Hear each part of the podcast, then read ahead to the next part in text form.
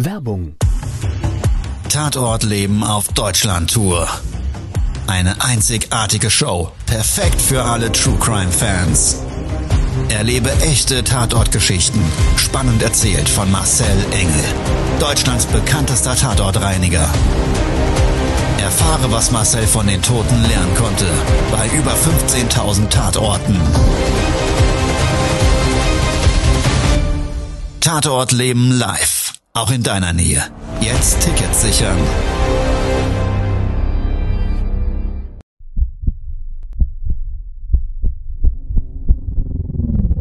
Todesursache.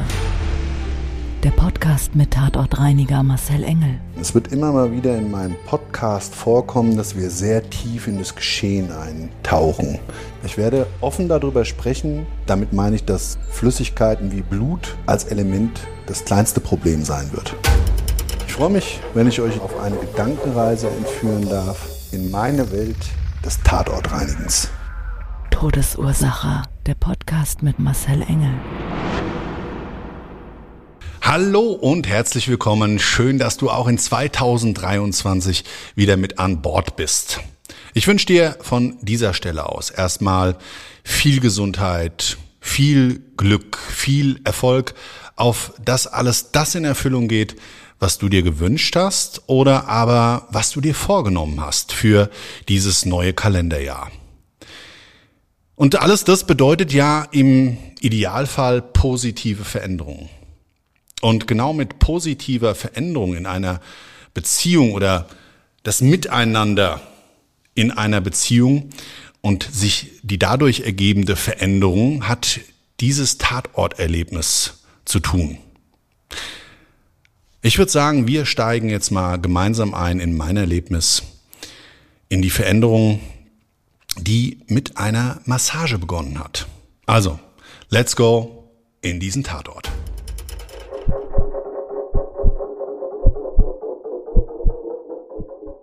Mein Auftrag startet bei diesem Tatort mit dem Anruf eines Eigentümers einer Vier-Zimmer-Wohnung im norddeutschen Raum, der mir gesagt hat, Herr Engel, ich habe eine Wohnung seit vier Wochen durch die Polizei gesperrt, ist sie mittlerweile freigegeben. Der Schlüssel befindet sich aktuell beim Hausverwalter, der sich mit Ihnen vor Ort treffen würde.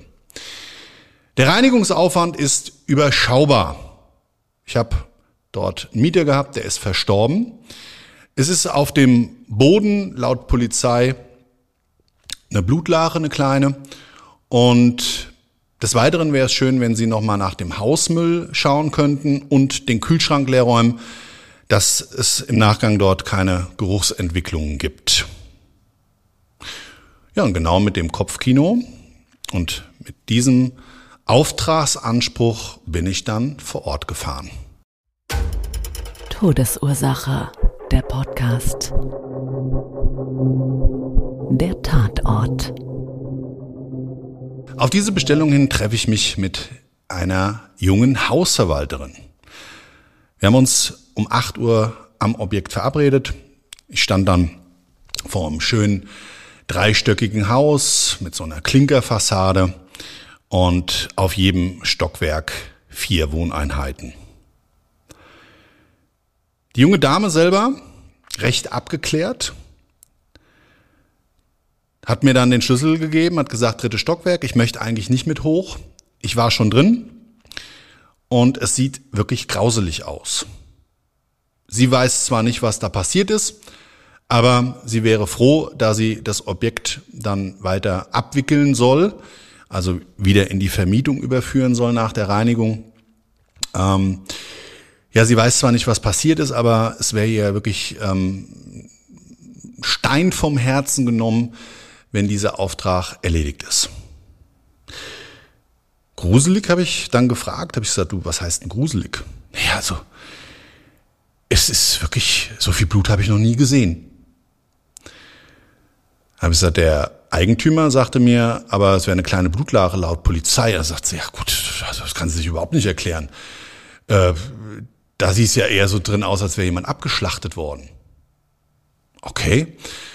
Gut, und genau mit diesen sehr kontroversen Informationen von Auftraggeber und Verwalterin bin ich dann ins dritte Stockwerk hochgegangen. Im dritten Stockwerk angekommen, lege ich vor der Einsatzorttür, sichtbar durch das Polizeisiegel, erstmal meinen Koffer ab. Mach den auf, hol meinen Schutzanzug raus, meine Maske, meine Handschuhe, will die gerade anlegen. In dem Augenblick klingelt das Telefon. Meine Zentrale. Fragt mich Marcel, wir hätten noch eine Kleinigkeit im selben Ort. Könntest du eventuell mir mal sagen, wie lange du in etwa brauchst? habe ich gesagt, nee, ich bin noch nicht drin. Aber an der Stelle, ich habe zwei komplett unterschiedliche Informationen und bin jetzt selber sehr, sehr gespannt, was mich gleich erwartet. Ich würde sagen, lass mich erst mal reingehen und dann würde ich dir sofort Bescheid sagen. Das Telefonat hat ungefähr, das war jetzt die kürzere Version, so in etwa, ja, zwei Minuten gedauert. Und während ich telefoniere, gucke ich auf die gegenüberliegende Wohnungstür weißes Türblatt, Spion, so ein Türspion zum Durchgucken, sichtbar. Und ich hab's, während ich telefoniert habe, ständig hinter der Tür kruspeln hören. Da mal so gegenbollern, als wär's mit dem Knie dagegen gekommen oder ein Schirm ist umgefallen, wie auch immer. Und ich konnte vor allen Dingen erkennen, so an dem Spion selber, dass es in dieser Linse mal hell und mal dunkel wurde. Immer ein Zeichen dafür, und da bin ich mittlerweile sehr erfahren drin, ja, dass da einfach der Nachbar oder die Nachbarin durchschaut und halt neugierig ist, was da jetzt gerade passiert. Ist ja vielleicht auch nicht ungewöhnlich. Ja, gerade wenn dort eine Wohnung ähm, durch ein Geschehnis versiegelt wurde durch die Polizei und man vielleicht durch Hörensagen das ein oder andere mitbekommen hat, dann sind die Leute natürlich echt sau neugierig. Also mein Telefonat war beendet und zeitgleich ging diese gegenüberliegende Wohnungstür einen Spalt weit auf. Durch eine Türkette, so in Halshöhe, Brusthöhe, noch gesperrt, konnte ich so schemenhaft einen Kopf erkennen und jemand mit weißem Haupthaar und hat dann zu mir gerufen, hallo, hallo, Sie da, machen Sie da jetzt irgendwas in der Wohnung? Ich weiß nicht, ob Sie da rein dürfen.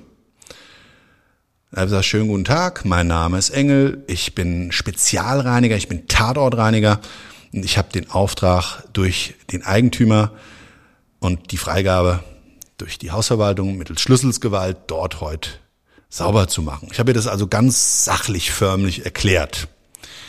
Ja, ähm, das ist gut und Sie wissen ja, was da auf Sie zukommt, oder? Da habe ich so, naja, also, nö, ehrlich gesagt nicht. ja, und genau, da hatte ich mir eben erhofft, wenn ich schon so freundlich ähm, über meine Daseinsberechtigung da vor Ort Auskunft gebe, dass ich vielleicht die ein oder andere Info schon mal im Vorfeld bekomme. Und ich quatsche ja dann auch gerne. Und die Dame hat mir dann gesagt, naja, gehen Sie erst mal rein und wenn Sie dann fertig sind, kann ich Ihnen ja noch mal ein bisschen was da zu dem Fall erzählen. Und ich sage, okay, machen wir so. Dann müssen Sie mir aber auch sagen, wie es da drin ausgesehen hat. Na, ich gesagt, das ist eher schlecht, weil, naja, es gibt ja auch einen Datenschutz. Naja gut, aber kommen Sie dann mal ruhig rüber. Also, wir waren für später verabredet.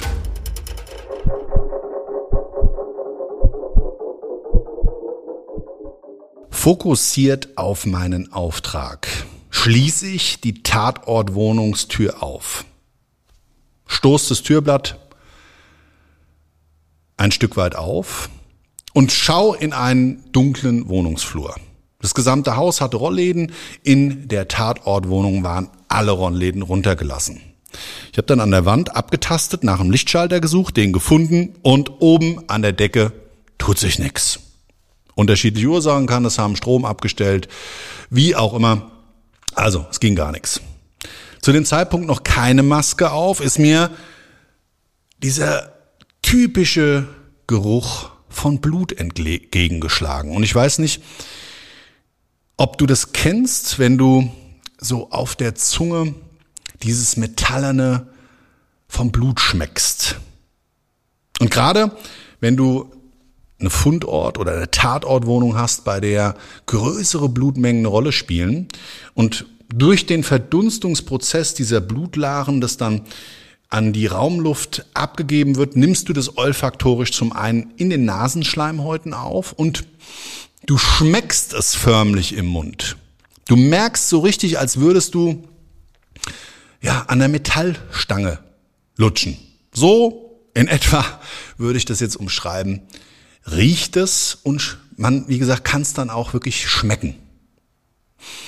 Also, Aufgabenstellung klar, im Flur war nichts zu sehen, diesen Tatort suchen. Da kein Strom anscheinend vorhanden, habe ich mir dann aus meiner Arbeitskiste eine Taschenlampe geholt. Und die Wahrnehmung mit einer Taschenlampe in einen Tatort reinzugehen, ist komplett anders, als wenn du natürlich eine Tageslichtbeleuchtung oder aber die künstliche Beleuchtung durch Lampen hast. Ja, also wo dann flächig ausgeleuchtet wird. Weil, kann man sich so vorstellen, das ist wie, als würdest du im Zuschauerraum eines Theaters sitzen. Mit einer Bühne, ja, so in etwa in Brusthöhe, da steht ein Akteur drauf oder irgendeine Kulisse und das Theater ist so ein gedämpftes Licht und dann wird durch den Beleuchter so ein Spotlight auf die Bühne gerichtet auf den Schauspieler, auf den Protagonisten oder aber auf diese Kulisse. Das heißt, dieser Fokus dieses Taschenlampenlichtes, auch gerade bei dem Suchprozess, ist schon sehr, sehr speziell. Bringt einen sehr besonderen Spannungsbogen mit sich. Im Flur nichts zu erkennen. Erste Tür rechts. Großes Wohn-Esszimmer mit einer offenen Küche. Und die Tür selber, die habe ich aufgestoßen und den Scheinwerferkegel ja erst oben, um die Türklinke zu drücken, weil das Türblatt verschlossen war, eben in dieser Höhe, Bauchhöhe gehabt, Tür aufgemacht, leuchte ich dann auf das Bodenszenario und da sah es echt krass aus. Es stand in diesem Raum, circa 40 Quadratmeter groß, im Eckbereich eine riesen Couch, ein Tisch davor, so ein Glastisch, darunter ein Teppich, dann gab es so ein Sideboard wie eine Art Raumtrenner, da stand ein riesengroßer Fernseher drauf und dann angrenzend dahinter ein großer Esstisch mit vier Stühlen und eine Küche mit so einer Art Tresen und so einer Arbeitsplatte. Und davor, vor dieser gesamten Kulisse, war eine Liege. Eine weiße, ehemals weiße Liege auf so vier holzfarbenen Beinen. Und man konnte erkennen, das war eine Massageliege. Und ich weiß nicht, ob du weißt, dass die Massageliegen manchmal zumindestens so ein Kopfloch haben. Ja, also wo du, wenn du dich auf den Bauch auf diese Massageliege legst, eben deine Gesichtspartie nach unten blickend auf den Boden ähm, ja, reinlegen kannst. Und das gesamte Liegeteil war eigentlich mehr oder weniger blutverschmiert. Aber was viel krasser war, unten drunter eine riesengroße Blutlache, die nicht, wie vom Kunden geschildert, und jawohl und klar und deutlich gesagt, dem Szenario der jungen Hausverwalterin eben genau entgegenkam, ein gruseliges Szenario. Das war eine unfassbar große Blutlache, mehrere Quadratmeter groß. Habe ich noch gedacht, das gibt's doch gar nicht. Also in der Form, in der Menge selten so viel Blut gesehen. Zumindestens auf einer Stelle. Ja, man konnte also richtig sehen, dass da, man hat ja nur eine gewisse Menge an Blut, je nach ähm, Körperlichkeit, in sich. Also du konntest wirklich sehen, da ist einer komplett ausgelaufen. Krass. Aber auch sichtbar war, dass es wie so eine Art Spritzbild gab. Ja, so ein Spritzbild heißt, entweder durch eine Ausholbewegung mit einem Tatgegenstand oder aber durch das Öffnen einer großen Ader irgendwo im zum Beispiel Halsbereich, ähm, wo dann ja schlagartig praktisch so das Blut rausgespritzt ist im Halbmeter Meter Bogen. Du konntest so richtig so überall konntest du das so, als hättest du eine nasse Hand und würdest die, würdest die so ausschütteln. So sah das aus. Abartig. Dann bin ich weitergegangen zur Küche. In diesem Küchenbereich, auch da wieder ausgeleuchtet, konntest du dann erkennen, da ist jemand durch diese Blutlache durchgelatscht mit seinen Schuhen. Und das war so ein, wie so von so einem Gummischuh, so ein Profil, ja, so, so ähnlich so diesen Crocs oder so medizinischen Schuhen, so sah das aus, so mit hinten so einem quadratischen Teil und vorne so klar diese, diese, diese, diese Sohle, aber eigentlich mehr oder weniger ohne direktes Profilbild, sondern nur diese zwei Abdrücke, ja, also Absatz und Lauffläche. Und da eben so 20, 25 Ditcher auf dem Boden, die dann von der Blutlache ausgehen immer schwächer wurden. Ja? Klar, kennt man auch. Stempel, in ein Stempelkissen rein und du machst das einmal richtig feucht, das Ganze, und stempelst dann halt 20 Mal, wird halt immer weniger.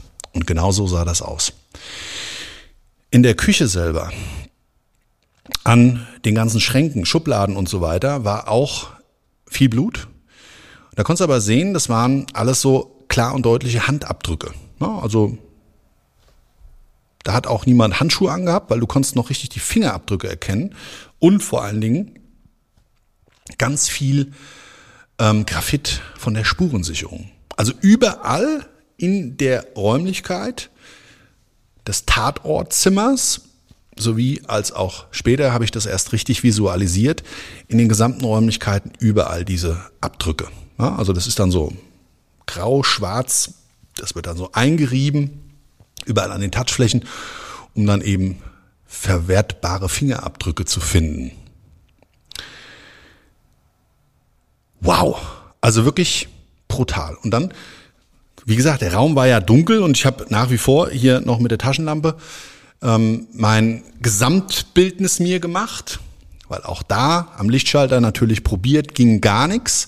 Und es hatte in der Wohnung auch elektrische Rollläden. Also auch da, ich wäre natürlich so schlau gewesen, die Rollläden hochzumachen, um mit Tageslicht arbeiten zu können, aber Pustekuchen, also da war nichts. Also wirklich in dem Raum brutales Szenario. So. Und ich habe dann erstmal mit einem Enzymreiniger angefangen in der Küche und diese Laufwegebereich von vielleicht dem Täter zu reinigen, weil klar war eins, der Geschehnisort, der Tatort, der hat auf der Liege stattgefunden. Für mich eigentlich mehr oder weniger ganz klar und deutlich sichtbar. Habe ich mir überlegt, weißt du, Marcel, jetzt bist du doch sehr neugierig. Startest mal mit der Grobreinigung, lässt den Enzymreiniger schön einwirken. Der hat auch eine gewisse Einwirkzeit, dann funktioniert er einfach viel, viel besser beim Abreinigen. Und dann gehst du doch einfach mal rüber zu der freundlichen Nachbarin und lässt dir mal vielleicht noch mehr Informationen geben, weil jetzt an der Stelle bin ich extrem neugierig geworden.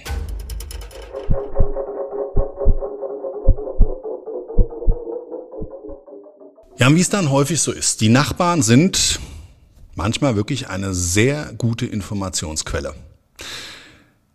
Diese Dame, die wusste sehr viel von ihrem Nachbarn, der seit ein paar Jahren dort gelebt hat. Beruflich hat er als Pendler diese Wohnung unterhalten, also montags bis freitags in der Wohnung gewohnt, gelebt, eigentlich 500 Kilometer entfernt mit seiner Frau ein Haus, eine, laut seiner Aussage glückliche Ehe geführt, war er so ein Pendler. Ja? Also sein Arbeitgeber selber eben in oder bei diesem bei dieser Wohnung seinen Standort gehabt und ähm, dementsprechend war das so ein typisches Pendlerarbeitsverhältnis. Und sie sagte, na ja, wissen Sie, seit zwei Jahren hat er auch immer wieder Damenbesuch gehabt. Und die kamen dann immer mit so einem großen Koffer. Der Koffer, das war diese klappbare Liege. Das hat sie mir dann auch noch umschrieben. Dann habe ich ihr gesagt, naja, sowas steht da auch drin. Wir haben uns, wie gesagt, so ein bisschen dann ausgetauscht, weil sie auch immer was gefordert hat, so einen kleinen Happen an Informationen wollte sie halt haben, um dann auch weiter zu erzählen. Also war so ein bisschen so ein Ping-Pong. Aber so dieser Austausch war wirklich interessant, weil sie sagte mir dann, ja, wissen Sie, und ich habe mich ja auch immer wieder mit dem sehr, sehr nett unterhalten.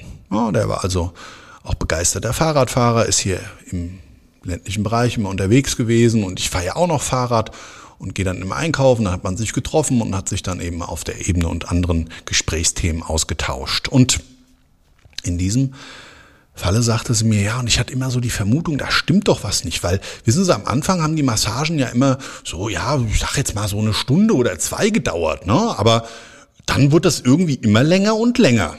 Das ist ja schon komisch, ne? Aber ja, weiß ich jetzt nicht. Aber ja, doch, doch. Wissen Sie, ich habe dann so das, den Verdacht gehabt, dass das eine Massage mit Happy End war. die Frau, weit über 80, wirklich so gesamteinheitlich voll auf Zack. Also ich wusste genau, Happy End mit Massage, ja, also ähm, beziehungsweise Massage mit Happy End. Ich weiß nicht, ob du es draußen weißt, was das bedeutet, aber ich will es an der Stelle vielleicht mal erklären. Das ist dann über die rein körperliche Massage hinaus noch eine sexuelle Befriedigung und man nennt das dann ein Handjob, ja, also mit Happy End. So ist das. Und ja, ich, wie gesagt, ich war ganz perplex. Also sie hat es mir genauso erklärt, dass das eben sich so dann für sie dargestellt hat. Ja, also sie sagte, ich glaube, der hat sich da sexuell befriedigen lassen. so, aber jetzt mal davon abgesehen, hat sie dann gesagt, ja, und in den letzten Wochen gab es auch immer wieder da Streit in der Wohnung. Also es wird richtig laut. Ja, nicht nur, dass die, dass die Dame lang geblieben ist. Nein, es gab dann immer noch lautes Geschrei und dann, dann ist die in den letzten Tagen immer dann raus und hat an die Tür geknallt wie verrückt. Also das fand sie jetzt total unpassend. Dann hat sie sie auch mal angesprochen und hat gesagt, so geht das aber nicht. Wissen Sie, wir sind ein ordentliches Haus. Ja, und dann hat sie gesagt, Sie werden mich wohl auch nicht mehr wiedersehen. Das war ihre Aussage. Einen Tag vor dem Tattag.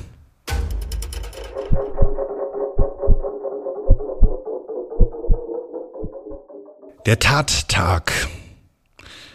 Sie hat sich mit ihm nochmal nach den Streitigkeiten der Vortage verabredet.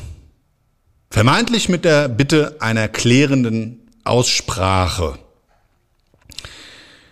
Aber eigentlich für sich hatte sie beschlossen, der Sache ein anderes Ende zu bereiten.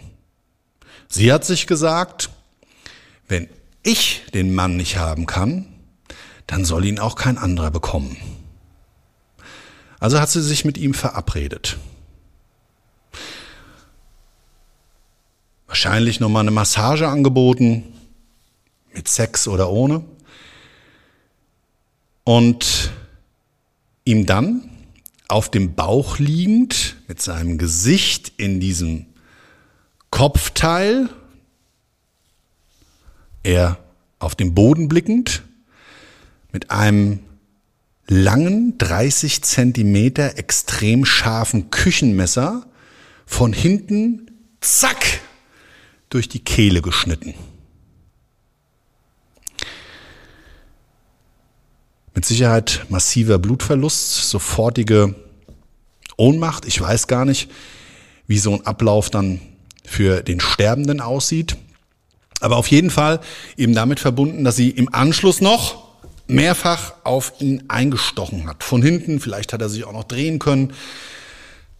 Das weiß ich nicht. Aber das ganze Spritzbild, auf jeden Fall durch das Pumpen seiner Halsarterie, mit Sicherheit, die da im Halbmeter, Meter Bogen dann da rausgehämmert hat und darüber hinaus eben auch durch die Stiche mit der Tatwaffe. Ja, also Spritzbild ja sogar auch wieder an der Decke sichtbar, hat sich dann dieses ganze Bildnis dieses Tatorts, dieses Grausamen für mich eben erklärt.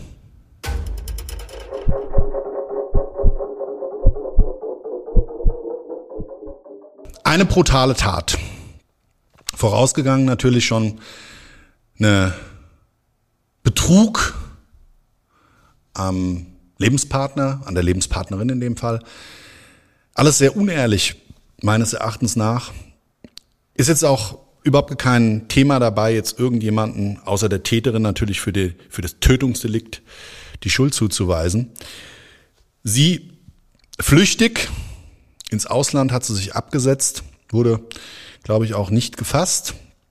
Ist es auf jeden Fall für mich ein Impuls gewesen, diese Veränderung im Leben und in dem Fall ja extrem negativ. Ja, also er ist gestorben, hätte das wahrscheinlich niemals erwartet, dass er von seiner neu geglaubten Liebe oder aber auch wie auch immer Affäre da kaltblütig abgeschlachtet wird. Und ähm, nichtsdestotrotz für mich eine Sache, die ich mitgenommen habe. Das war's schon mit der neuen Folge von Todesursache, der Podcast mit Marcel Engel, Kopf einer eigenen Spezialreinheit und Tatortreiniger bei mehr als 12.000 Orten auf der ganzen Welt. Was kann Marcel für dich bereinigen? Jederzeit.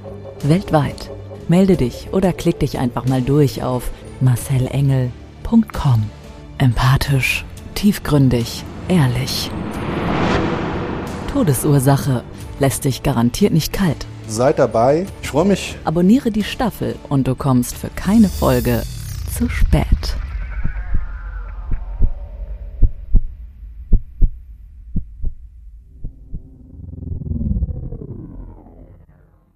Mobbing findet überall statt. In der Schule, am Arbeitsplatz, innerhalb der Familie und im Internet. Erfahren Sie in dem Kompaktbuch Ausgemobbt, wie Sie sich gegen Mobbing wehren und künftig vermeiden, zum Mobbing-Opfer zu werden. Ausgemobbt von Marcel Engel und Martin Zowak, überall im Buchhandel.